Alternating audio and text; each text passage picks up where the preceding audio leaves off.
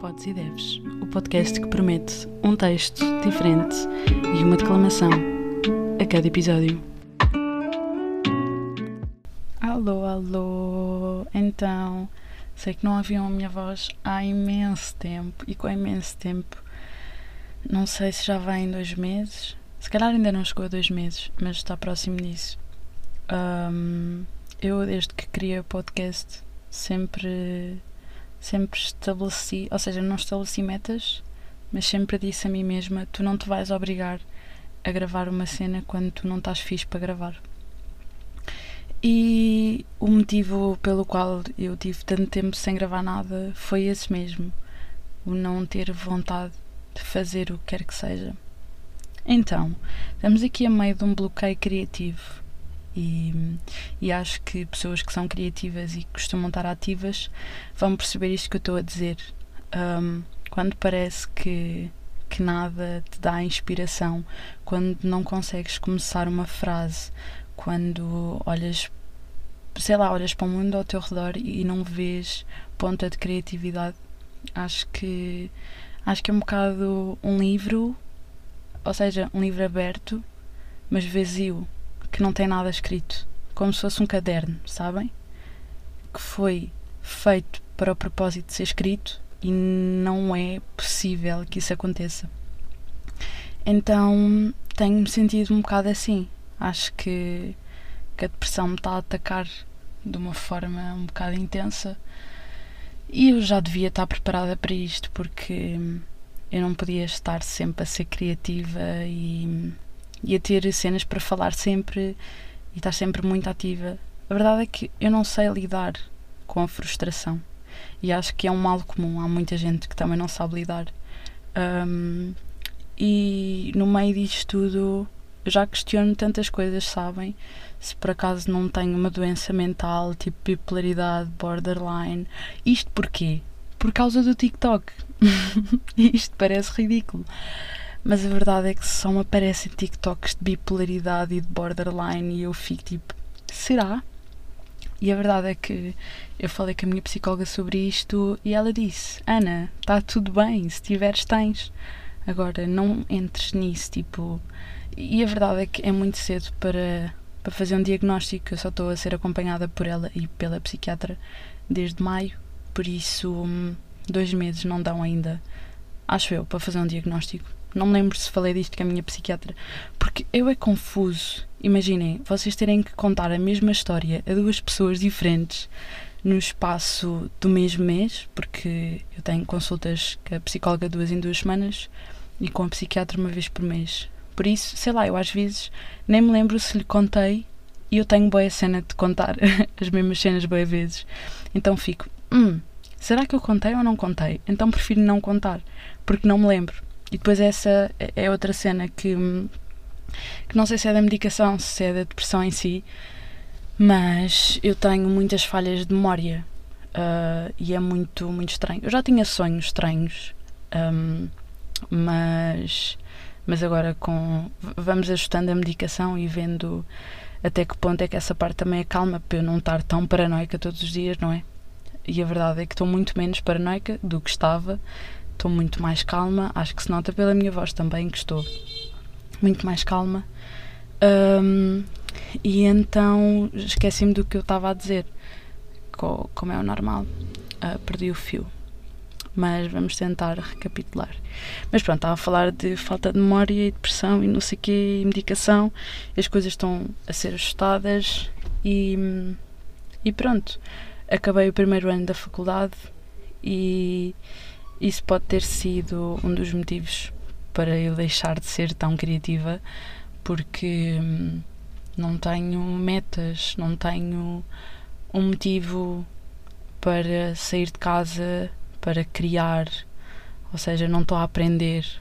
Um, a verdade é que comecei a trabalhar, mas, mas não é um trabalho que me estimule intelectualmente. Por isso, hum, não sinto que estou que estou ativa intelectualmente e não estou sempre a criar e, e, e é isso, eu tenho muita dificuldade em lidar com a falta de intensidade porque eu só por mim sou uma pessoa muito intensa que, que vive tudo muito e que não sabe dar menos. Ou seja, ou eu dou tudo ou eu não dou nada. E isso acaba por ser muito desgastante. Mas, mas eu, como não procuro tempo para parar, acabo por não me aperceber disso. Por isso, ou seja, o meu problema acaba por ser eu mesma. Um, e, e é isso. O que é que eu tinha mais para falar hoje? Sobre, sobre isto de me sentir insuficiente, que está ligado ao facto de, de eu não conseguir criar. Uh, e por isso sinto que estou numa fase nova e que, que a Ana Maria é criativa e sempre muito eufórica está um bocado apagada. E é super válido. E a minha psicóloga disse-me: tu não podes estar sempre no teu auge, porque senão deixava de ter piada. E é completamente verdade. Só que há aqui uma grande diferença entre perceber que isto é verdade e aceitar e pôr em prática. E eu acho que ainda não cheguei a esse ponto. Um, por isso, ainda estou a saber lidar com, com este bloqueio e com esta falta de criatividade.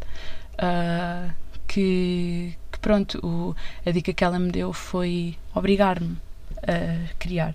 E a verdade é que em algumas noites eu tenho aberto o PC e tenho escrito, nem que seja uma frase, e consegui acabar um texto e fiquei, uau, wow, ok, que não é o que eu vou ler hoje, mas vou ler outro que eu já tinha há algum tempo que tem mais a ver com tudo o que eu estou a falar e vou falar. Um, e pronto. O que é que eu tinha mais para falar? Sobre dependências emocionais. E eu no meu bloco de notas escrevi demências emocionais. tem tudo a ver, não é? Dependências emocionais. O que é, que é isto? Eu sou uma pessoa muito dependente emocionalmente. Uh, e isto faz com que eu acho que tenho uma autoestima incrível, mas na verdade não tenho. E, e que me destrói muito. E isto porquê? Porque, porque estou sempre à espera dos outros, porque preciso sempre de estímulos exteriores e, não, e, e entrar nesta fase em que a, a minha autoestima foi comprar tabaco e não voltou. Um, Sinto que preciso muito que me digam que gostam de mim, que eu sou capaz, que eu estou a fazer as coisas bem. E é tão desgastante estar sempre à espera da aprovação dos outros. Uh, mas, mas nesta fase, acho que o melhor que eu tenho a fazer é aceitar que estou assim. Obviamente, procurar mudar, mas, mas aceitar que é real e que é uma fase e sei que este episódio vai ser tão seca porque. porque não me sinto no meu ponto mais alto e. e por um lado estou-me a obrigar a fazer isto porque tenho.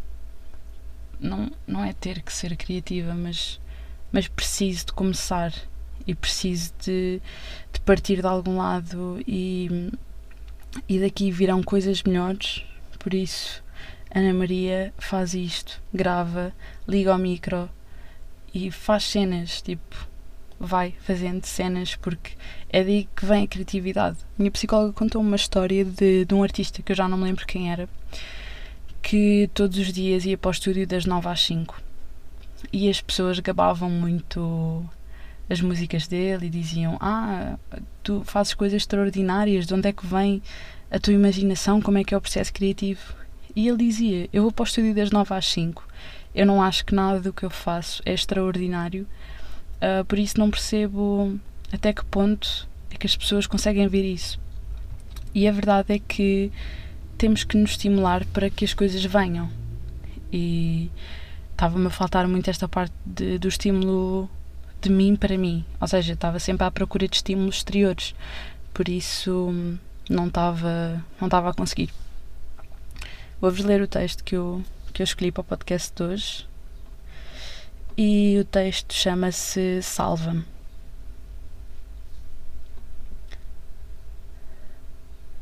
Camões salva-me. Agarra-me por um braço. Não deixe que me afunde e destrua que sou como folhas permeáveis e transparentes. Levanta-me deste mar vermelho onde abortos são deitados fora como água de uma cozedura qualquer. O morto mudou de cor e passou de roxo a ruivo. A literação seria se houvesse algum sinónimo de acabado. Não tenho onde me agarrar. Esvai-me em sangue sem cor, sem cheiro, sem sabor. Sem conseguir sentir o que quer que eu pudesse. Camões salva-me como se fosse a tua obra mais preciosa, denegrida hoje pelo negro, pela escravidão, pela glória da pátria. Não me mantenhas sobrevivente. Resgata-me para que viva, não contigo, mas por ti, pela escrita. Por uma poesia que não rima nem tem estética, mas tem alma. Uma alma perdida que vagueia no mais profundo, ansiando o alto. Camões, se não for pedir muito, resgata o pouco que há em mim e transforma-o em papoilas vermelhas, apanhadas para um ramo de espiga. Se as folhas voarem, não foram mais do que o seu percurso natural. E assim serei eu, feliz e livre. Eu escrevi isto dia 3 do 5, ou seja, já foi há algum tempo dois meses, exato. Um, e eu, quando escrevi, já estava a sentir que, que estava a entrar neste ciclo vicioso de não conseguir criar e que precisava de ser salva, precisava de um estímulo, sei lá. Um, e para combater esse estímulo, agora que posso contar às pessoas, eu participei no The Voice e se estou à espera de alguma coisa, não mas senti que, que, precisava de começar por algum lado. Isso é a música que eu quero fazer da minha vida, porque não lançar-me e ver no que é que dá. E há uma grande probabilidade disto não dar em nada e de eu nem sequer passar à primeira fase, por isso, não sei. Estou só numa de bora experimentar e bora ver no que é que dá. E se, se der, deu. E se não der, bora lidar com a frustração outra vez. Um, mas acho que não me posso prender numa caixinha, proteger-me do mundo, como eu sempre quis fazer com toda a gente. Porque eu, eu tinha muito essa expressão de ah, adorava conseguir prender aquela pessoa numa caixinha para que ela não sofresse. Ya, yeah, mas agora estou a fazer isso comigo. Porquê? E porquê é que porquê é que eu não posso sofrer? Porquê é que não posso lidar isso com naturalidade como como lido com as minhas alegrias, porque a verdade é que as coisas deviam estar no mesmo patamar e estão, mas na minha cabeça não. E o evitar ao máximo que se sofra, que, que se caia nestas rotinas de, de não haver nada, de não haver estímulos, é muito frustrante e faz-me sentir muito inútil.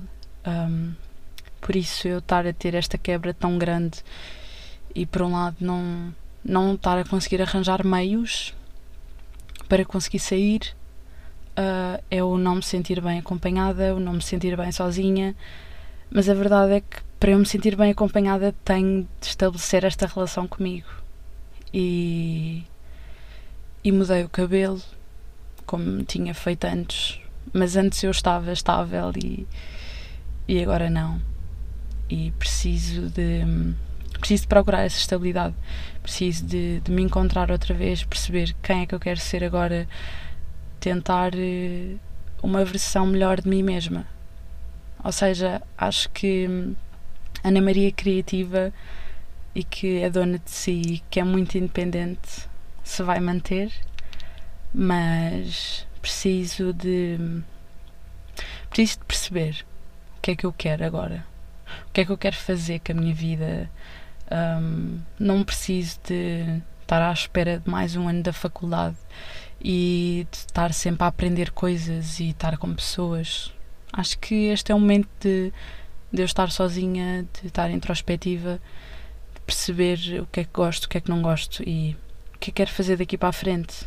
Por isso, por isso sim, Camões salva-me, uh, ajuda-me a perceber o que é que eu quero, ajuda-me a que eu não deixe de escrever e que eu escreva cada vez mais sobre, sobre coisas diferentes e que eu evolua e que eu trabalhe em mim. Um, e acho que é tudo isto que eu tenho a dizer hoje. Sei que este foi o episódio mais pequeno, mas não me vou forçar a chegar a limites nem a fazer episódios muito grandes. a encher com palha. Por isso, se chegaram ao fim, obrigada por terem ouvido tudo o que eu tinha para dizer hoje. E espero que tenham uma boa semana. E se estiverem numa fase parecida com a minha, vai ficar tudo bem. E nós somos grandes. E um dia vamos.